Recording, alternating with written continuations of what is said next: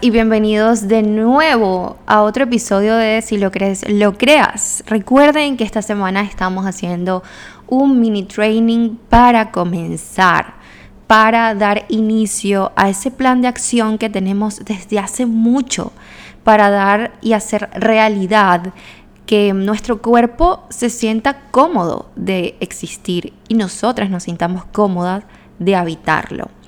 Ya hoy estamos en nuestro día número 4 y si no han escuchado los tres episodios anteriores, vayan a darse una vueltita antes de continuar escuchando este para que vayan teniendo como que una idea de cómo va. Ok, hoy vamos a tener un episodio de cómo saber si yo soy mi máxima saboteadora. Cómo saber si yo soy la que estoy frenando mis éxitos, mis logros, eh, esa transformación que yo quiero y no como pienso que es todo lo externo o todo el gentío que está a mi alrededor que no me permite por un montón de cosas yo cumplirme a mí. Hace poquito yo hice una ronda de preguntas en mis redes sociales y les coloqué como que cuál era la excusa que utilizabas para no entrenar. Y una de las chicas me respondió que no entreno porque mi novio llega tarde o trabaja, algo así, y él es el que me entrena. ¡Wow! Me sentí tan identificada con esta chica que antes de juzgarla o antes de burlarme por su respuesta, nada que ver, lo que hice fue como contestarle y decirle, esto no es responsabilidad de nadie el entrenar, sino de ti. Y me lo tomé personal porque yo también decía exactamente lo mismo. Yo hace mucho tuve un novio entrenador y cuando yo llegué acá, que me engordé muchísimo y subí mucho de peso y mis hábitos se fueron a no sé dónde, eh, mi excusa era que él nunca estaba disponible para mí y que como siempre estaba trabajando, entonces yo no podía hacer absolutamente nada porque yo, según, no sabía absolutamente nada de cómo hacer ejercicio. Entonces me agarré y me aferré ahí a esa teoría mía por demasiado tiempo, o sea, me aferré ahí como un año entero y siempre era la excusa. De hecho, cuando yo inicio todo esto, al inicio, este, como que los primeros tres meses, yo no entrenaba sin él. Me daba pena, me daba vergüenza, me daba miedo que la gente me viera haciendo un ejercicio mal y que pues, bueno, no supiera cómo hacerlo. Y me aferré a ese tema, a esa teoría de que sin él yo no podía hacer absolutamente nada, hasta que un día me recuerdo clarito que lo coloqué en mis historias y dije, esto se acabó, no importa que X persona no esté, yo voy a hacerlo. Y entrené en mi casa con mis ligas y me fui a caminar por la residencia como parte de mi cardio. Y ahí fue que me di cuenta que nunca fue ese el problema, sino que yo misma estaba causando problemas en mi mente para sabotear mi meta o sabotear mi resultado. Eso es lo que vengo a platicarles el día de hoy, porque una de las partes donde tenemos que dejar de, mm, ¿cómo explicar? Una de las cosas que tenemos que dejar de hacer es apuntar hacia afuera y comenzar a responder honestamente si yo soy la que es la piedrita en el zapato para mi propio éxito que es lo más común y casi siempre estamos echándole la culpa al país, a los hijos, a los esposos, a la escuela y a todo. Entonces, lo primero que tienes que hacer es pensar si tú tienes mucho tiempo queriendo hacer un cambio de hábitos y sabes que ese cambio de hábitos conlleva a un intenso trabajo interior. Esto es cansón, esto es algo que te, te involucra muchísima energía, enfoque, determinación, algo que pide de ti atención, te pide que estés presente y consciente de, de, todo el trabajo que tienes que comenzar a hacer a partir del momento en que decidas iniciar. el trabajo de transformación física no es algo que ocurre de la noche a la mañana, no es algo que pasa pues mágicamente, no existe la pastilla, no existe la inyección, es un trabajo interno intenso, es un trabajo que conlleva 30 eh, minutos de ejercicio, eh, dos horas en la cocina por lo menos dos veces a la semana para que prepares tu meal prep, eh, decir que no a muchas invitaciones, porque también todo esto hace que haya una transformación mental y ya no estás como tan disponible para todos. Ahora te, te preguntarás y te cuestionarás si de verdad tu energía vale estar en lugares, personas, situaciones, problemas. Y ya vas a ver que, que, que realmente te pide que estés presente aquí y ahora. Esto es algo que me ha pasado muchísimo en los últimos tres meses. Y es que, bueno, no en los últimos tres meses, desde que inicié, pero esta vez, este año, hablo este año que es lo más cercano, es como que no, no elijo estar en otro lugar que no sea un lugar que me traiga comodidad y que me beneficie a mi proceso. Porque este trabajo intenso, interno, tiene que tú, tú tienes que hacerlo lo más llevadero posible, no lanzarte a los tiburones, a las distracciones, a gente que no va a aportar ni una palabra de positivismo a tu proceso y por eso tienes que estar muy consciente de a dónde y con quién vas a estar. Entonces, volviendo al tema del autosaboteo, yo siento que nosotras muy hacia afuera, queremos siempre lo mejor para nosotras, obviamente. Eh, uno siempre quiere conseguir una meta, como lo dije al inicio de estos episodios, uno siempre está buscando esa mejor versión de uno. Ya hoy somos una mejor versión, pero siempre estamos buscando como expandir esa versión que existe hoy.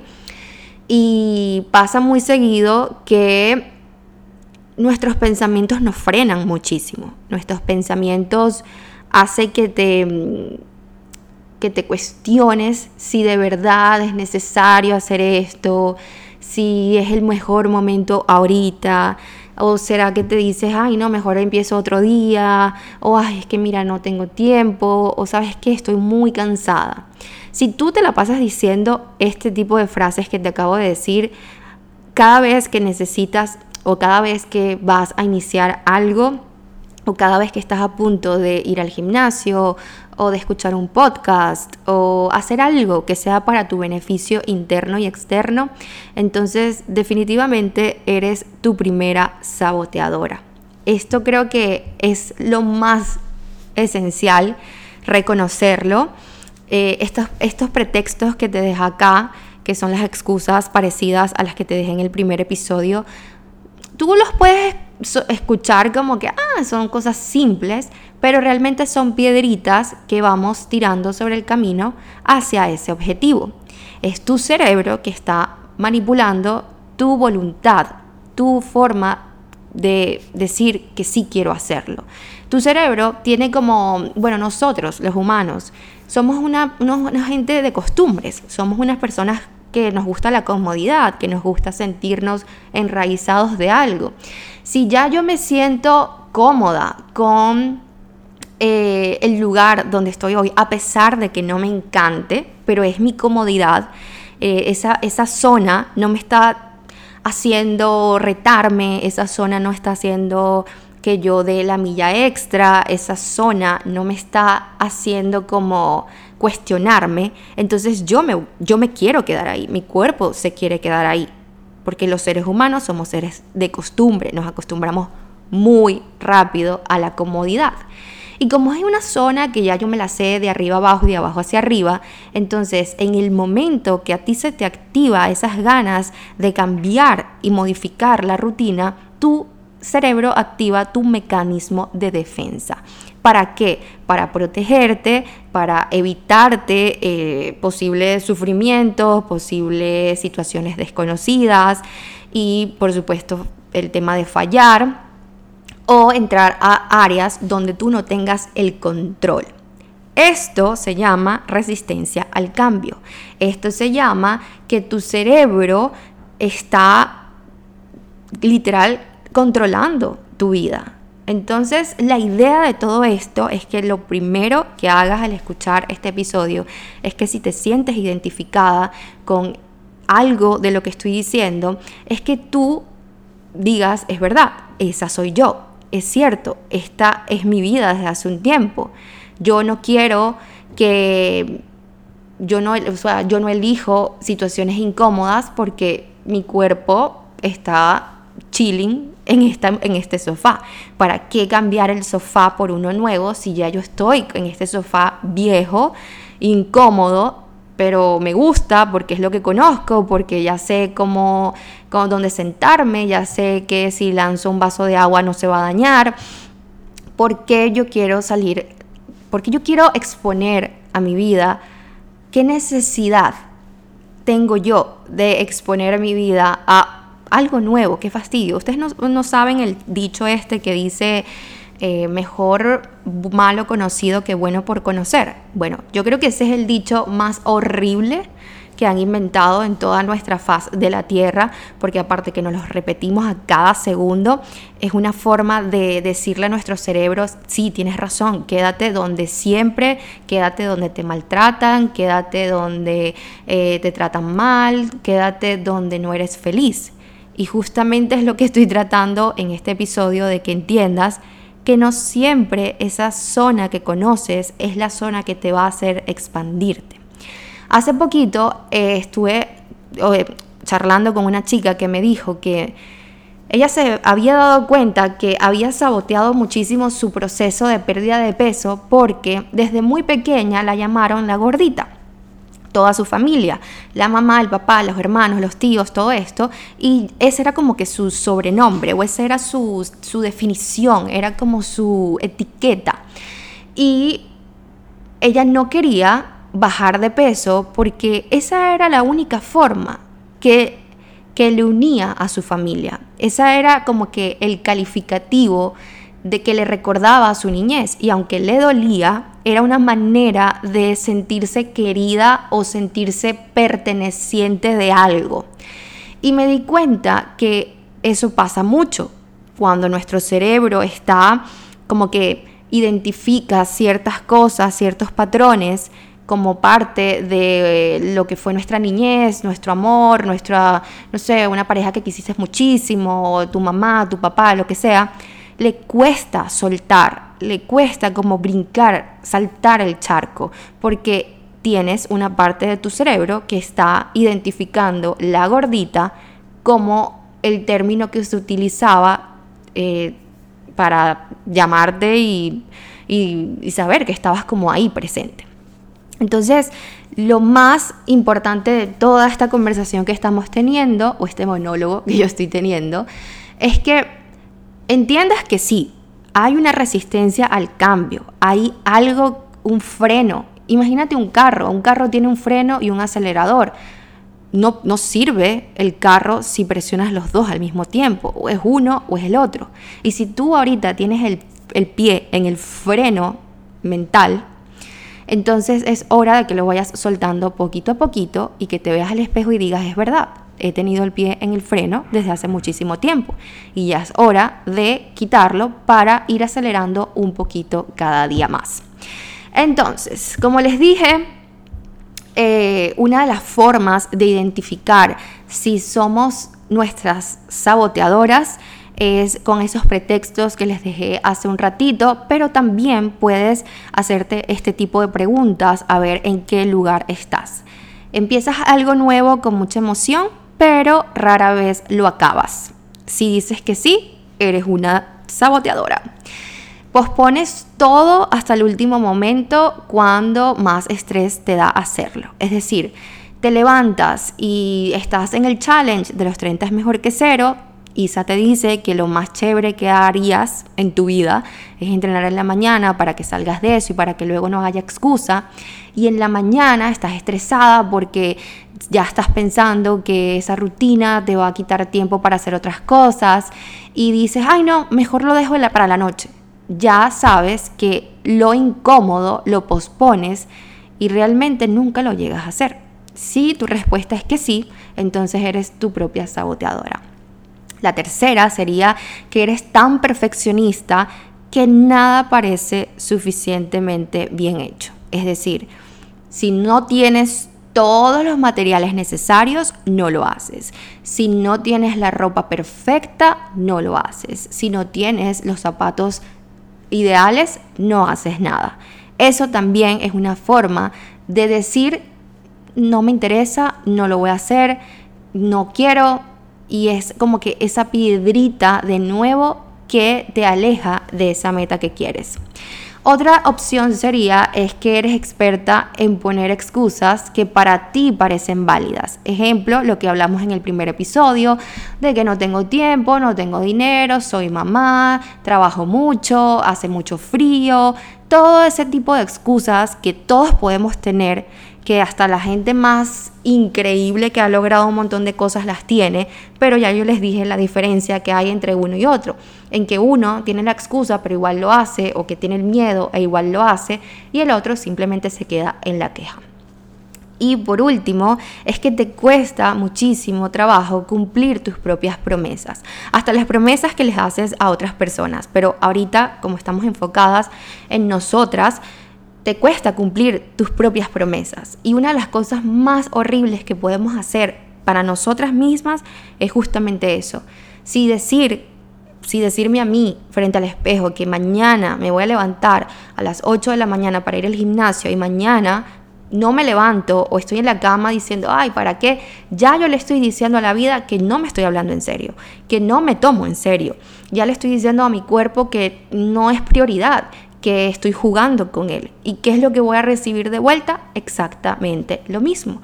La vida va a entender que yo no estoy interesada, la vida va a entender que no me, no me importa absolutamente nada de eh, mi salud, de mi vida, de mi cuerpo físico, así que ella me va a mandar cualquier tipo de situación que me recuerde que tengo que cuidarme.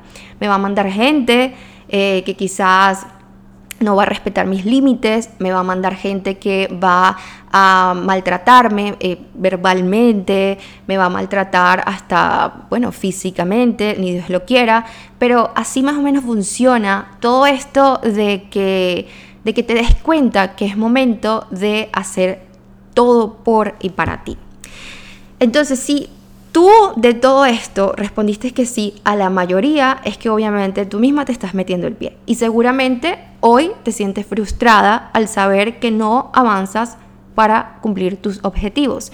Al saber que compraste un challenge eh, hace dos meses y no lo cumpliste, porque de nuevo volviste a poner la piedra. La solución a todo esto, lo bueno es que todo tiene solución, gracias a Dios y que estamos vivas para todos los días poder resolver un día a la vez todo lo que tenemos que hacer para nosotras, es que tienes que manejarte tu autosabotaje. Como les dije, primero tenemos que ser conscientes de que somos nuestra piedra en el zapato. Entonces, lo segundo es reconocer que sí, me estoy saboteando, tengo miedo a fracasar, tengo miedo al éxito, también puede ser. A veces no actuamos porque nos da miedo saber qué hay detrás o qué hay después de ese logro que no sé si lo voy a poder sostener, no sé qué va a pasar conmigo, no sé si voy a cambiar, no sé si voy a alejar a mis amigas, no sé si mis padres después van a pensar que me volví loca. Empiezas a pensar tanto afuera que te olvidas que tú eres merecedora de sentirte plena, sentirte feliz contigo. Entonces, vamos a hablar de las soluciones. La vida empieza donde comienza la expansión de tu zona cómoda. Ahí es donde comienza la magia. Ahí es donde comienza a uno apretar el acelerador porque no importa que no sepas cómo manejarlo, no importa que no sepas a dónde te va a llevar eso, pero lo ideal es que nunca dejes de apretar el acelerador. ¿Que podemos descansar? Claro que sí, pero que nunca por miedo dejes de apretar el acelerador. Entonces, Lo primero es trabajar con tus creencias limitantes. Por eso el ejercicio y por eso todo esto de la vida saludable. Ustedes no sé si han visto en redes sociales que la gente que, hace ejercicio y come bien y todo esto es feliz. Yo siempre doy este ejemplo de mi papá. Yo nunca he visto a mi papá de mal humor, nunca he visto a mi papá preocuparse por nada. El ser humano más alegre, fiestero, eh, positivo del mundo es él. Y yo desde que tengo uso de razón, mi papá cuida mucho de él. Se cuida tanto que hasta el sol de hoy uno lo ve y es como que ves a un niño. Porque es una persona feliz y eso hace el ejercicio. Entonces, trabajar con tus creencias limitantes, esas creencias que condicionan tu realidad, eh, cuestionar tus pensamientos, esto todavía me sirve, esto no, esto que aprendí hace años, ya esto caducó, esas frases negativas que te repites todo el tiempo, con tal de no cambiar tus hábitos también hay que cuestionarlas, hay que escribirlas, tienes que estar muy consciente, muy pendiente del día a día de cómo te hablas de qué es lo que te dices, cuáles son esas creencias que hoy ya no te funcionan y escribirlas, escribirlas para saber eh, en qué parte hay que comenzar a trabajar contigo. Ejemplo, una frase limitante o una creencia limitante que vienen desde nuestros papás, vienen desde nuestras abuelas, vienen desde las personas que nos cuidaron. Entonces, si tú todo el tiempo escuchaste como que el gimnasio es solamente para la gente que tiene dinero, o la gente que se cuida es solamente por ego, o todo esto que la gente hace por físico es solamente por eh, porque son vacías y necesitan como acudir al externo para que la gente la quiera. Todo eso son creencias que no son válidas. Aparte, son cosas que ni siquiera son de nosotras. Como les digo, uno comienza a llenar el bolsito de su mente con palabras de otros, con creencias de otros. Por eso es tan importante todo el tiempo estar cuidando con quién hablamos y con quién estamos. Porque sí, o sea, sí es bastante esencial todo esto. Entonces, por ejemplo, una frase limitante puede ser yo nunca termino lo que empiezo. Entonces, comenzar a cambiarla por yo siempre termino lo que me propongo. Esta es una creencia limitante. Ah, es que yo comienzo el lunes y ya el miércoles lo dejo. Entonces, ¿para qué yo me voy a inscribir en un challenge si ya yo sé que soy una perdedora y que no lo voy a hacer? Ya desde ahí tú estás sembrando una creencia que quizás ya ni siquiera resuena contigo, quizás ya eso no eres tú, como hablamos esta semana, solamente que no te has dado la oportunidad de volverte a conocer y volverte a dar el intento. Eso, de eso se trata la vida, volverlo a intentar una y otra vez hasta que salga o hasta que te des cuenta que definitivamente por este camino no es. La segunda solución para dejar de autosabotearte en todos los aspectos de tu vida es elevar tu autoimagen, tu autoestima. Este paso eh, es como centrarte solamente en tus fortalezas o en tus características positivas es pensar en solamente aquello que te hace única, en que eh, pues nadie más tiene. Y aunque estemos viviendo todos en un mismo lugar, nadie es igual al otro. Entonces centrarme en las cosas que yo tengo que, que me hacen bien, Ejemplo, yo me puedo enfocar en que yo tengo una buena eh, manera de comunicarme, que eh, soy muy creativa, que soy linda, que tengo unos ojos hermosos, eh, que mi cuerpo es lindo y que siempre responde a los estímulos que le doy. Si yo le doy comida chatarra, él me responde pues de la misma forma. Si me empiezo a cuidar, entonces él me responde de la misma manera. Entonces centrarme solamente en esos aspectos de mi vida que van a hacer que yo me eleve. ¿Para qué yo quiero seguir recordando lo que no puedo, lo que no tengo por ahora? ¿Para qué? Ya yo lo sé. Entonces, ¿por qué todos los días dar con el mismo martillo en el clavo? Ya es hora de seguir adelante y enfocarme en lo que tengo, en mis fortalezas, en mis habilidades y en mis capacidades para que mi autoestima o mi autoimagen o mi autocuidado se pueda elevar. Por otro lado, otra forma de dejar de autosabotearte es empezar con pequeños cambios. Todo esto de 30 es mejor que cero es justamente eh, una forma de yo integrar en ustedes una como que algo fácil de comenzar y de empezar. No es del paso 1 al paso 1000, del paso 1 al paso 2, porque si comienzas con pasos muy grandes, con cosas demasiado extraordinarias, no lo vas a poder sostener. Va a ser imposible. Y ahí es cuando comenzamos a sabotearnos. Es imposible que una persona que haya, no haya hecho ejercicio por cinco meses comience a correr 5K en el primer día. Ahí es cuando comienza el saboteo. Es como, esto no es posible para mí, ¿cómo yo voy a hacer esto si yo tengo años sin hacer ejercicio? Me voy a morir, me voy a desmayar, yo no tengo condición, bla, bla, bla, bla. Y comienza todo otra vez el círculo vicioso de el hablarnos mal o el de las creencias limitantes. Entonces, ¿qué hago yo para construir y fortalecer la confianza en mí misma, para ir tachando por lo menos un día a la vez? Es si yo quiero escribir un libro, pues entonces me voy a sentar enfrente de la computadora un día media hora y voy a escribir media hora. Si yo quiero em, comenzar a hacer, no sé, charlas en vivo, una conferencia, entonces yo todos los días voy a practicar media hora frente al espejo hablando de un tema que yo domine. Si yo quiero tener un mejor cuerpo, entonces, ¿qué voy a hacer? todos los días o cinco veces a la semana voy a hacer media hora de ejercicio y por lo menos una vez al día voy a cocinar en la casa. Pasos pequeños, pasos pequeños.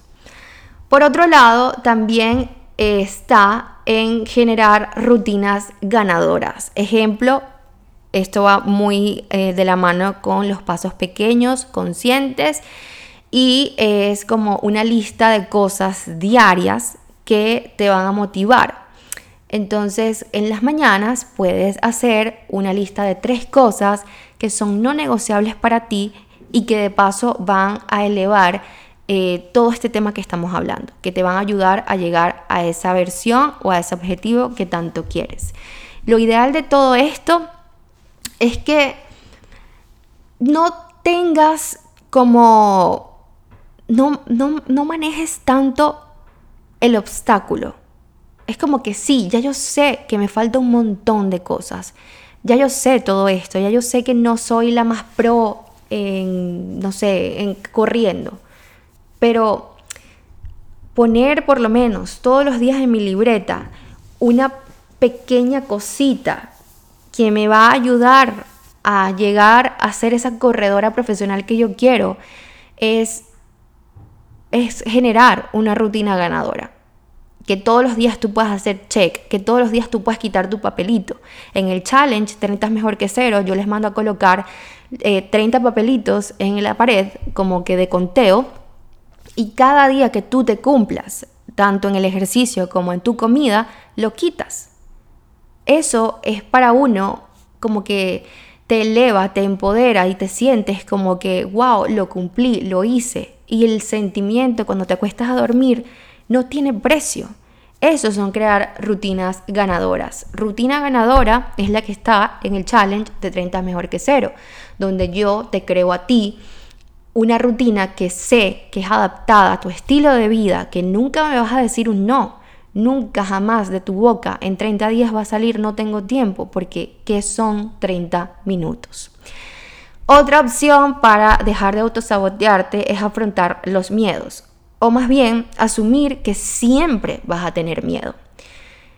Es decir, vamos a poner este ejemplo del challenge ya que estamos preparándonos para eso. Yo lanzo las inscripciones este domingo y a ti te comienza a generar una ansiedad y un miedo de tus creencias limitantes y comienza el tema del autosaboteo y comienzas a decirte no lo voy a lograr y si entonces y si me voy de viaje y entonces ahorita es verano y cómo voy a hacer con todo, ya comienza tu miedo a aflorar, ya comienza tu mente a lanzar tu mecanismo de defensa para decirte, no, aquí en esto que estamos está bien. ¿Qué es lo que hay que hacer? Habla con tu miedo. Explícale que a partir de hoy puede ser tu copiloto, pero que ya no le toca manejar. Explícale que ya llegó tu momento y que tú puedes hacerte cargo. Yo sé que quizás esto puede sonar un poco loco, pero eh, hablar con él como que si fuera un tercero te ayuda a ti a bajarle el volumen cuando él te hable. Lo mismo pasa con la energía del dinero. Hay que hablarle con él, hay que decirle que lo queremos en nuestra vida, que lo queremos, que lo elegimos. Esa es una forma también de ir manejando relaciones internas con nosotros, con esos demonios que quizás, yo le digo demonios, pero vamos a decirle, ah, sí, esas vocecitas que casi siempre salen en momentos donde sabemos que vamos a tomar una decisión que va a cambiar nuestra vida. Entonces, habla con tu miedo y dile que llegó el momento de que se pase al copiloto porque llegó el momento de que tú vas a manejar el carro. Por último, vamos a crear un plan de acción. Ya tú sabes lo que quieres, ya tú sabes que esos cambios van a pasar, ya tú sabes que lo, eliges y ya estás calentando motores para decir que sí, para decirte que sí, para dejar el autosaboteo. Ahora debes ejecutar. Que todo esto que estamos hablando toda esta semana no se quede nada más en un sueño. Ustedes no saben cuánta gente en el mundo tiene sueños. Y si tú les preguntas cuáles son sus sueños, uno de ellos es sentirse feliz con su cuerpo. Sobre todo de nosotras las mujeres. Entonces, todo sueño se queda en sueño si no lo escribes, si no lo accionas, si no lo ejecutas. Entonces pregúntate, ¿qué voy a hacer yo cada día para llegar a ese sueño que tengo? ¿Qué voy a hacer yo cada día para esforzarme por él? ¿Qué herramientas necesito y en quién me voy a apoyar? Cuéntale a la gente el tu plan, a la gente que tú sientas que te va a apoyar contarle a las otras personas es una gran manera de comprometerte contigo misma. Y además tener porristas ahí al ladito porque es muy sabroso cuando la gente anima a uno a hacer algo que a uno le da miedo. Entonces, ¿qué plan tienes para este mes o para el mes que viene diferente para poner en práctica todo esto que estamos hablando el día de hoy? Así que bueno, esto ha sido todo por el día de hoy. Espero que algo que hayas escuchado aquí haya resonado contigo y que si pues estás lista para vencerte a ti misma, eh, pues yo voy a estar aquí apoyándote y además acompañándote en el mes de agosto para comenzar. Las quiero muchísimo y gracias de nuevo por escuchar. Si lo crees, lo creas. Nos escuchamos mañana para el último episodio de este mini training. Bye bye.